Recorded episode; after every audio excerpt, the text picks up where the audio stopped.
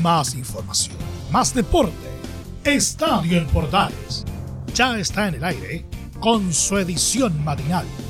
La primera de Chile, uniendo al país de norte a sur.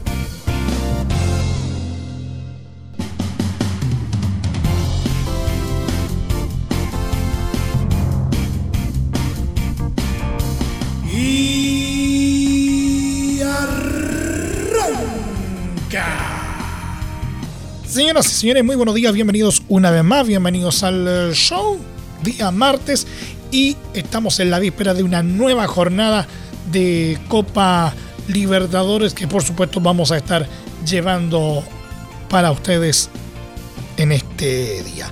Pero también eh, hay otras eh, informaciones, por ejemplo, hay algunas en torno a la roja, qué es lo que va a pasar finalmente con la Supercopa el fixture definitivo de Copa América, lo que pasó en torno a la Champions League el día de ayer y en nuestro polideportivo del ATP de Santiago nos vamos al Challenger de la capital.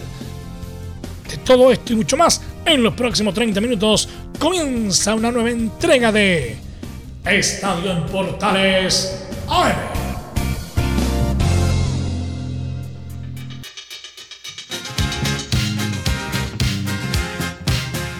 Desde el máster central de la Primera de Chile, uniendo al país de norte a sur, les saluda Emilio Freixas. Como siempre, un placer acompañarles en este horario.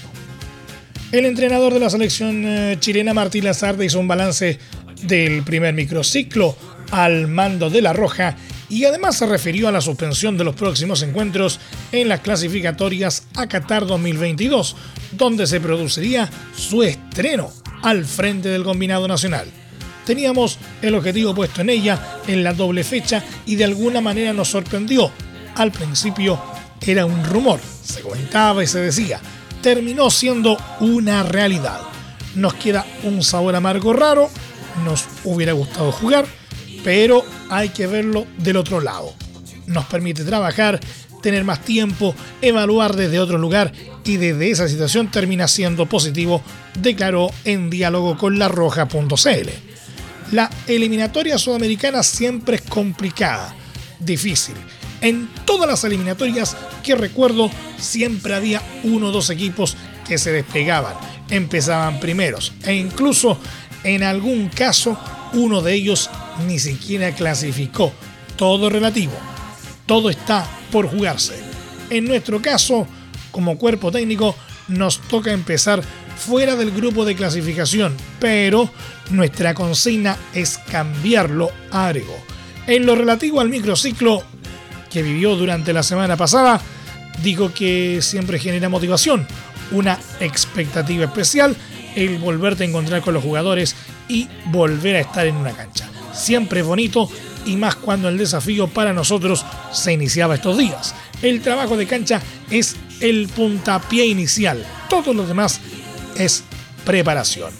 Desde el punto de vista de la entrega y la adhesión fue fantástica, la mejor. Está claro que cuando uno hace un microciclo de estas características, tenemos niveles de elaboración distintos. Para algunos jugadores era su primer entrenamiento y otros llevan una semana y media o dos de trabajo. Entonces las pautas eran diferentes. Había jugadores con mayor edad, mayor experiencia, recorrido y otros jugadores más jóvenes continuo. Todo eso genera una suerte de cóctel heterogéneo que es difícil de instrumentalizar. Pero al final, cada día que pasaba, las sensaciones eran mejores, completo al respecto. Para nosotros forma parte de un objetivo, quizá no el principal, que es la clasificación, esa regeneración de jugadores. La única manera que existe es intentando apostar, observar, corregir, apostar por ellos en algún momento. Desde ese lugar me parece importante. La gente joven siempre da al entrenamiento y al día a día un aspecto motivacional distinto. Eso contagia a los demás y es muy bueno, destacó el uruguayo. Por último, habló acerca de su trabajo con el director deportivo nacional Francis Cagigao, de quien sostuvo es un tipo súper intenso, mientras que acerca de la presencia de los futbolistas nacionales en el exterior, indicó que algunos jugadores no están compitiendo de forma regular, algunos están en equipos importantes, incluso peleando campeonatos, pero no lo hacen de forma regular y nos gustaría que jugaran siempre.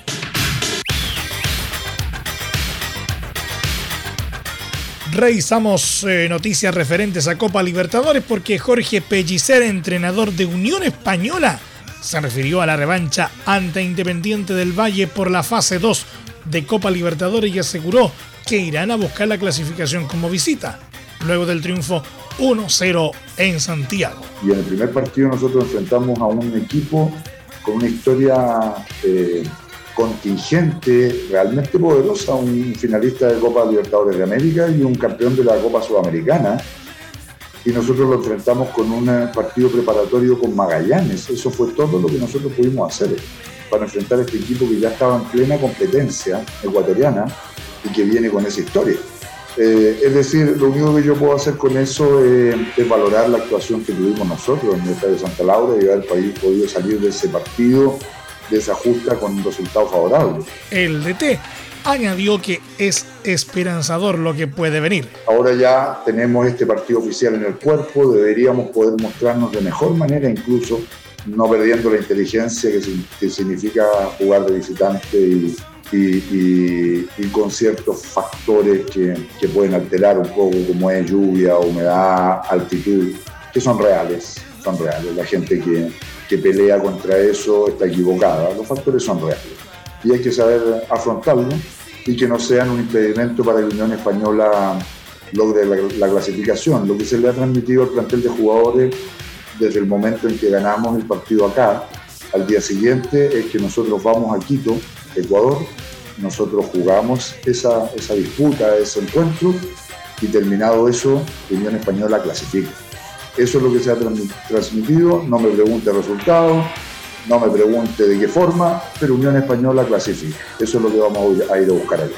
El duelo entre Unión Española e Independiente del Valle será este martes a las 21.30 horas en Ecuador y será transmisión de Estadio en Portales desde las 21 horas con relato de Felipe Holguín.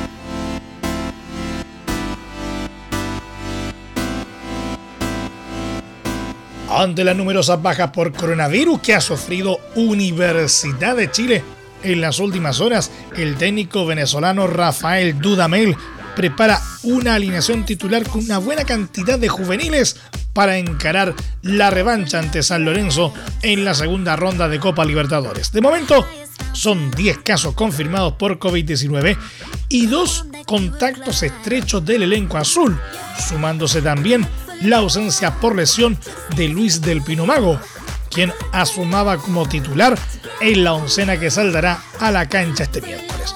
Por esta situación es que el entrenador deberá recurrir a varias piezas que no han tenido muchos minutos en el profesionalismo como Marcelo y Mauricio Morales, además de los defensas Daniel Navarrete y Bastián Ubal. La más probable formación con la que saldrá la U en el nuevo gasómetro será con Fernando de Paul en el arco, Daniel Navarrete, Camilo Moya, Bastián Ubal y Marcelo Morales en defensa. Mauricio Morales, Sebastián Galani, Jimmy Martínez en la zona media, dejando en ataque Simón Contreras, Ángelo Enríquez y Joaquín Larribey.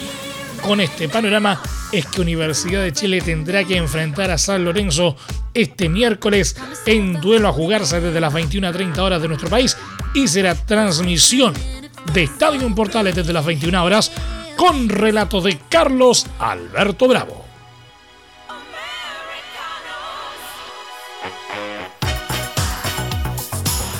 En lo referente a la próxima Supercopa de Clubes Chilenos, el volante de Universidad Católica Luciano Agüet declaró este lunes que el equipo ha podido ir adaptando la idea del nuevo entrenador Gustavo Poyet, apuntando que esperan poder aplicar este aprendizaje en la Supercopa que jugarán ante Colo Colo.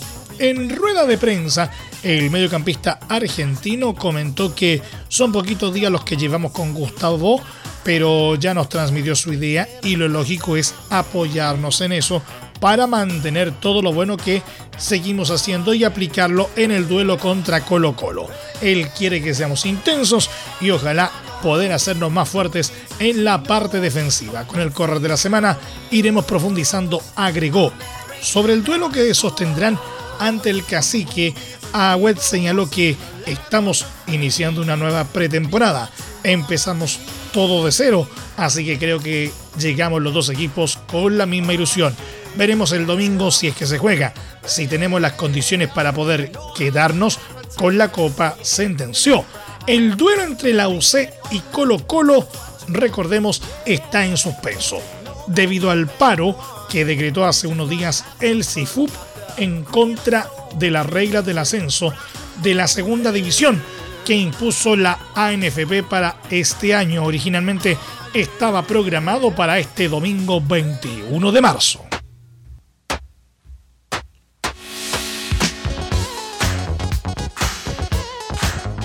Ya que estamos hablando de este tema que está afectando a la segunda división, la ministra del Deporte Cecilia Pérez se sumó este lunes a los cuestionamientos hacia el Consejo de Presidentes de la ANFP por determinar solo medio cupo de ascenso para la segunda división profesional de cara a la temporada 2021.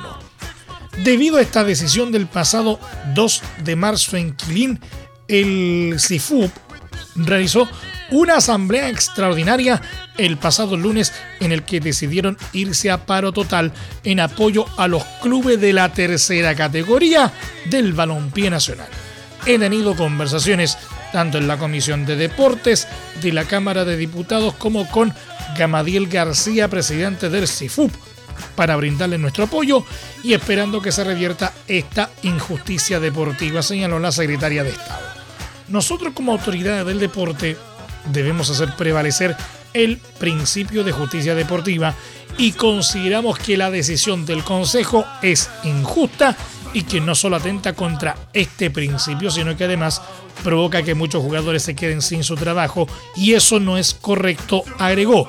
Para terminar, Cecilia Pérez hizo un llamado al Consejo de Presidentes a que resuelva esta medida para imponer lo que corresponde. Justicia deportiva para la segunda división.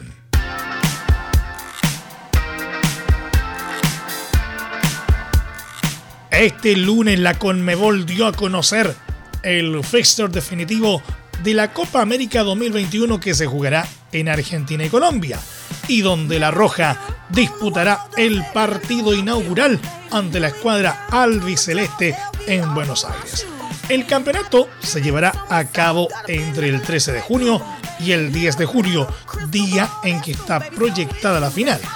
La selección chilena hará su estreno precisamente en el primer día de competición frente a Argentina en Buenos Aires, mismo día que jugarán Paraguay y Bolivia en Mendoza.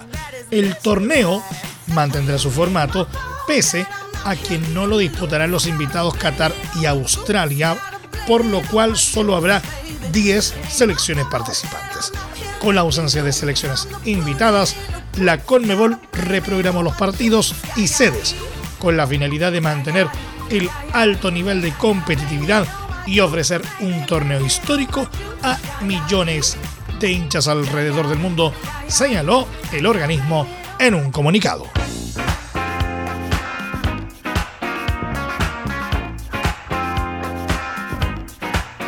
¿Qué está pasando en torno a la Champions League? Bueno, lo revisamos en los próximos minutos en Estadio en Portales AM.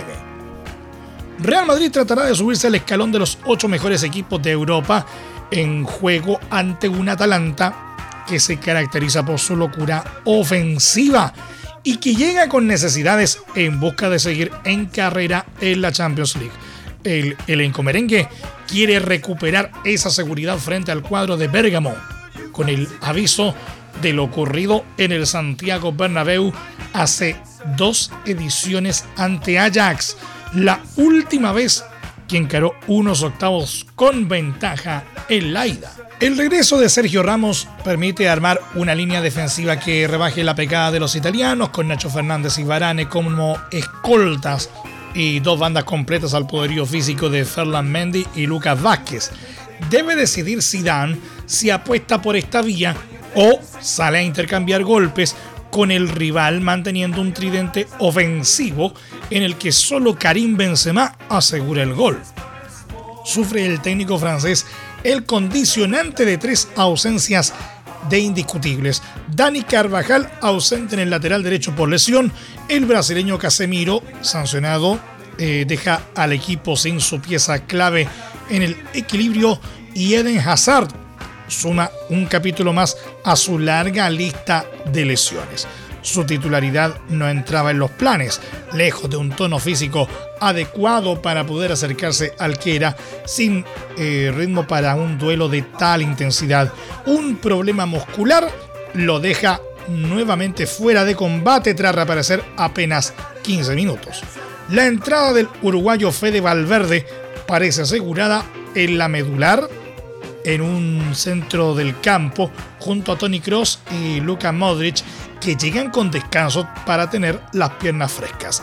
En ataque tiene opciones Marco Asensio, sin minutos ante el Elche tras nueve titularidades, pero más el brasileño Rodrigo tras el buen nivel mostrado en su competición preferida, una Champions en la que ha firmado cinco goles en apenas 7 titularidades y 11 apariciones. El Atalanta llega al Alfredo Di Stefano para jugar, según admitió su técnico Giampiero Gasperini, el partido más prestigioso de su historia, con una pareja colombiana formada por Luis Muriel y Dubán Zapata, en gran estado de forma y con la convicción de tenerlo todo para sellar el pase de ronda. Si el Real Madrid jugó el sábado contra el Elche, el Atalanta anticipó su compromiso liguero al viernes y doblegó 3 a 1 sin despeinarse al Spezia con un golazo del colombiano Muriel y el también cafetalero Zapata, además del esloveno Josep Elesic, que dieron una asistencia a cada uno sin forzar los ritmos y gestionando minutos. La baja por sanción del centrocampista suizo Remo Frauler, expulsado en la ida, impulsó a Gasperini a rotar a Mateo Pesina el pasado fin de semana. Es probable que sea él el encargado de acompañar al holandés Martin de Ron con el croata Mario Pasalic, autor de un doblete en el último encuentro de la Serie A, que actuará en posición de tres cuartos. Pese a tener clara la dificultad de su desafío, el Atalanta llega con la moral alta y convencido de que puede tutear a los grandes de Europa. Este año ya ganó 2 a 0 en Anfield al Liverpool y 1-0 en Ámsterdam contra Ajax. Añadir al Madrid a su lista sería un logro histórico. Las alineaciones probables, Real Madrid contaría con Courtois, Lucas Vázquez, Nacho, Parane, Sergio Ramos y Mendy, Fede Valverde, Cross y Modric, Rodrigo y Benzema. Atalanta en tanto formaría con Sportielo, Toloa, Romero, Jim City, Male, de Ron Pesina Gossens, Pasalic, Ilicic y Dubán. Real Madrid y Atalanta se medirán este martes desde las 17 horas de nuestro país.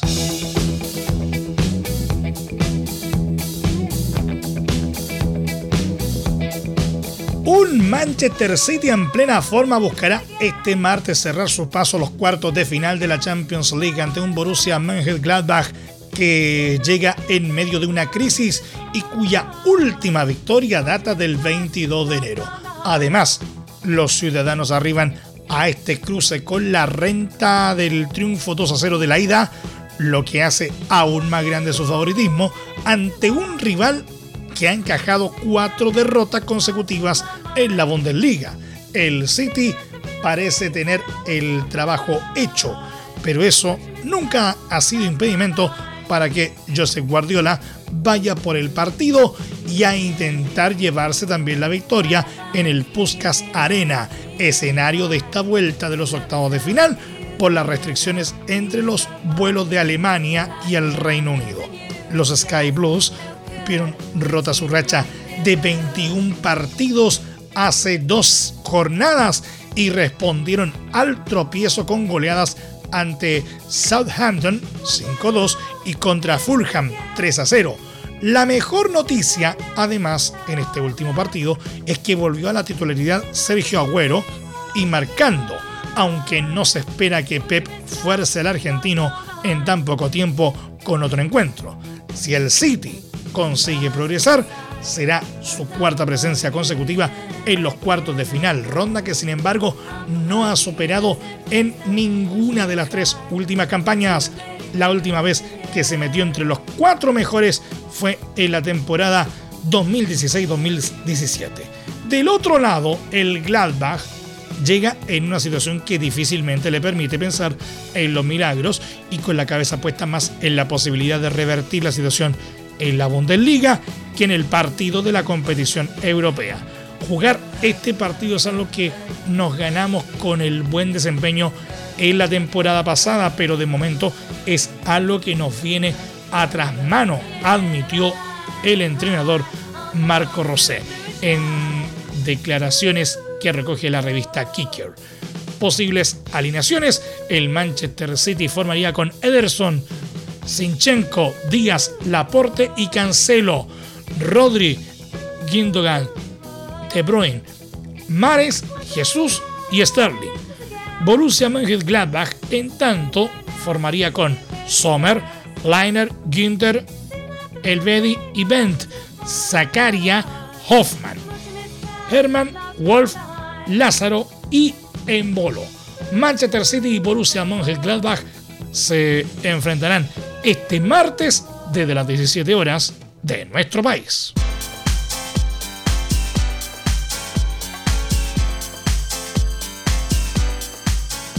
Y nos vamos al polideportivo. Gonzalo Lama dio el golpe ante Tomás Echeverry y avanzó en el Challenger de Santiago. El tenista nacional derrotó en dos sets al argentino. Los detalles del Challenger de Santiago y mucho más en el informe de Laurencio Valderrama. Laurencio, buenos días. Hola, ¿qué tal Emilio? Muy buenos días. Gusto de saludarte a ti y a todos quienes escuchan Estadio Portales, edición matinal. En esta ocasión tenemos informe del tenis y vamos a partir de inmediato con las reacciones del título de Cristian Garín en el ATP 250 de Santiago, Chile Open by Car 2021. El quinto trofeo a nivel ATP y el primero que logró en nuestro país el gran Cristian Garín. El chileno, que volvió al top 20 al aparecer justamente en el vigésimo lugar del ranking ATP de la jornada del lunes, reconoció que desea seguir sumando títulos y valoró, por cierto, el haber obtenido el trofeo en suelo nacional, más allá que se jugara sin público en San Carlos de Apoquindo. La palabra de Cristian Garín en conferencia de prensa la escuchas en Estadio Portales, edición matinal. Sí, la verdad que, que mi objetivo más que el ranking y eso es mi objetivo es seguir sumando títulos, algo que me ilusiona muchísimo. Ganar aquí en Chile no me lo esperé tan pronto por cómo fue el inicio de año, pero, pero siempre me mantuve entrenando, siempre me mantuve positivo, eh, confiando en lo que decían mis entrenadores y salió, se dio. Eh, lo único que queda pensar es seguir mejorando, seguir confiando en el equipo de trabajo. Hoy fue una final muy dura en, todo aspecto y, haberlo ganado en casa se, disfruta el doble, se, extrañó, se extraña mucho el, público, pero, pero hubiese sido distinto, pero nada, la verdad que estoy muy contento. El tanque Garín fue consultado por Estadio Portales acerca del gran fin de semana del tenis chileno pues al título de Cristian Garín se sumó la gran noticia de Alexa Guarachi, que se coronó campeona de dobles en el WTA 1000 de Dubái, Emiratos Árabes Unidos, un logro que le permitió además alcanzar un histórico decimoquinto puesto en el dobles, el mejor ranking WTA de su historia. La palabra de Cristian Garín sobre Alexa Guarachi la escuchas en Portales Digital. Eh, nada, contento por Alexa, eh, he podido compartir con ella los Grand Slam en algunos torneos, así que eh, por lo que he visto le está yendo muy bien, me alegro mucho por ella, se lo merece, trabaja duro y, nada, también eh, me pone contento que, representa a Chile y, le esté yendo muy bien. Y sí, obviamente el tenis chileno, eh, aunque sea bastante el esfuerzo personal que uno pone, uno siempre representa al país. Eh, eh, yo estoy siempre recibo mucho apoyo de, la gente, ahora sobre todo los torneos sin público, se extraña mucho, la gente siempre marca una diferencia, van a todos lados y, nada, la verdad que estoy muy orgulloso de, haber ganado aquí en mi casa, con mi gente viéndome, así que muy, muy orgulloso. Además, Cristian Garín adelantó que volverá al circuito ATP en el Masters 1000 de Miami, a realizarse entre el 22 de marzo y el 4 de abril, y explicó, de paso, las razones que lo llevaron a bajarse del ATP 500 de Acapulco, en México. Una más de Garín en Estadio Portales, edición matinal.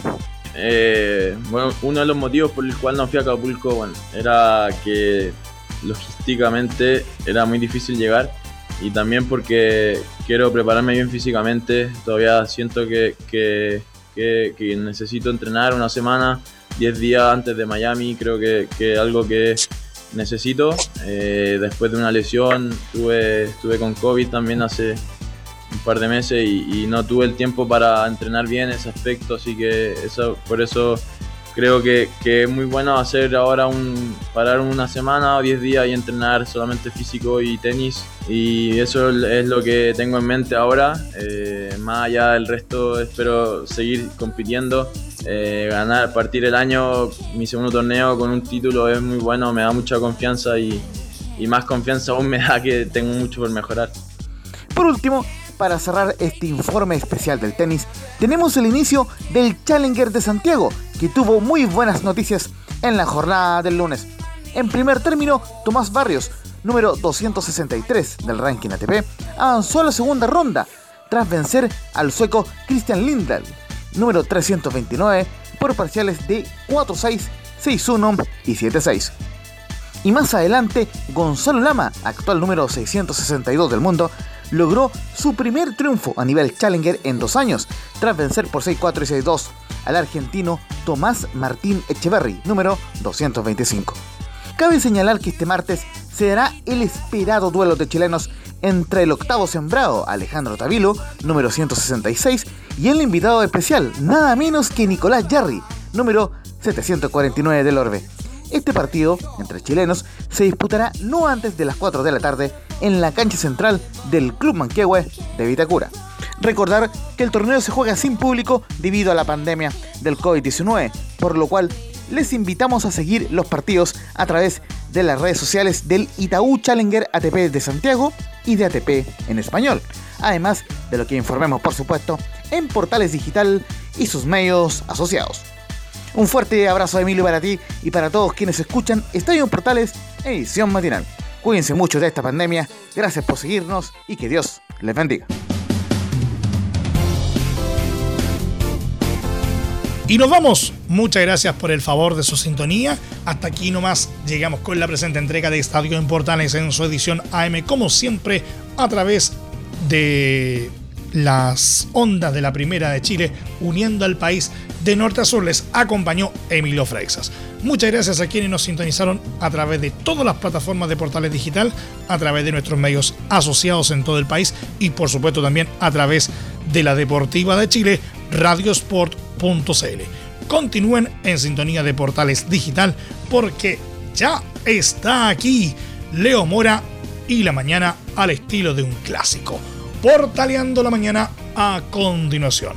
Recuerden que a partir de este momento este programa se encuentra disponible a través de nuestra plataforma de podcast en Spotify, en los mejores proveedores de podcasting y por supuesto también en nuestro sitio web www.radioportales.cl. Más información luego a las 13.30 horas en la edición central de Estadio en Portales junto a Carlos Alberto Bravo y todo su equipo.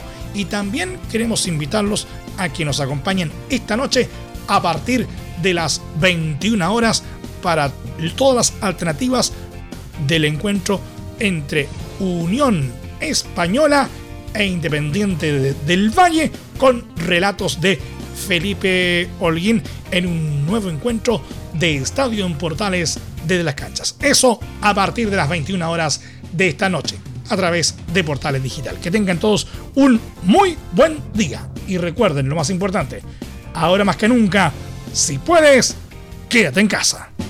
Más información, más deporte. Esto fue Estadio en Portales, con su edición matinal. La primera de Chile, viendo al país de norte a sur.